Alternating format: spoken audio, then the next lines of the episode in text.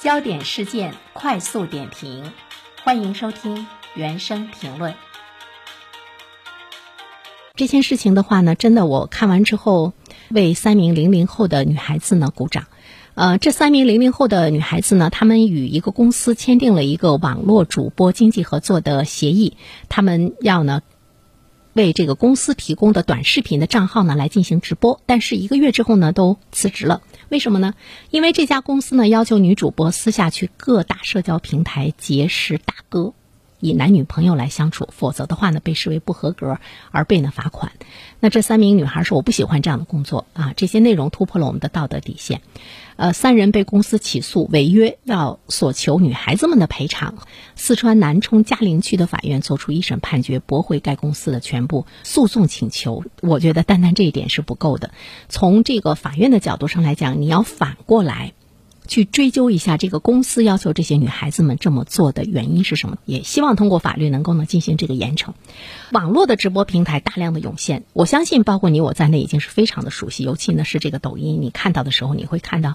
这天底下到处呢都是这个网络的主播。但是我们的确是看到了有。很多不堪入目的一些网络主播，露着半个肩膀，在这个直播里扭捏作态，哈，需要呢更多的流量。那么看到谁谁谁，呃，打赏了什么这个大哥了、大叔啊，什么什么的，都是呢在直播间里喊的，恨不得呢这个跪下。我经常在想，尽管是为了开心、为了快乐，但是呃这样的一种呢这个传播火爆，而且呢它引导大家跟你的呃这个受众之间，甚至于呢私下里呢要跟他们有这个男女朋友的这样的一个呃。交往等等各个方面，包括呢不负责任的去炒作一些社会热点和敏感的话题，拜金主义、享乐主义等等这些方面，我觉得其实呢是值得我们去反思的。这种大量的一种呢价值的一种传播，其实它会起到一个劣币驱良币的作用。其实我们还会看到那个读书无用、颜值即正义等等这方面的错误的思想观念。因为在这里面，我看到了很多人拿孩子来挣钱。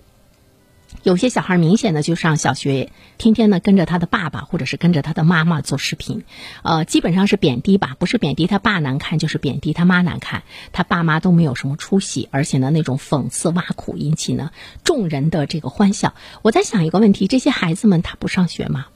他如果从小就会意识到呢，通过这种方式有流量可以变现等等各个方面，那么他心中的理想究竟是什么？他的目标就是以后呃做这样的一个抖音，他们是不是应该在读书啊，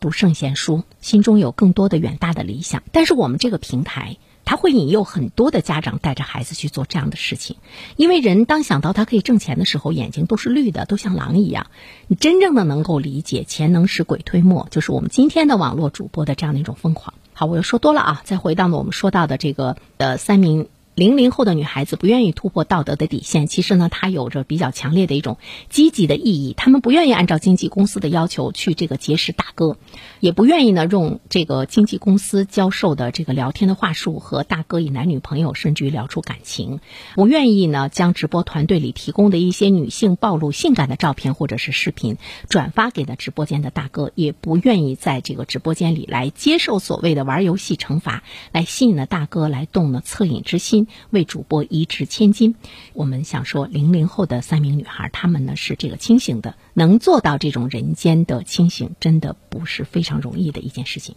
所以呢，我们会看到三名女主播在这个官司中自曝行业内幕，也表明进化网络直播行业既要抓住网络主播，也要抓住主播背后的这个经纪公司啊。我们现在看到这些经纪公司呢，是逼良为娼啊。当网络主播遭遇到逼良为娼的经纪公司的时候，应该怎么办？当然，我们又回到老话啊，我们寄希望于相关的部门能够为网络主播划定清晰的从业底线和红线，针对经纪公司建立严格的行为约束的机制。但是，我们可能觉得相关部门太忙了，他们是不是管不过来？有一种法不责众的这样的一个感觉。其实呢，我们的这个网络的内容啊。目前也有很多的一些好的现象，比如说知识经济的这个兴盛，早已经超过了荷尔蒙经济，自然有一个大浪淘沙。如果它的过程太漫长的话，它又会把多少人给卷入进去？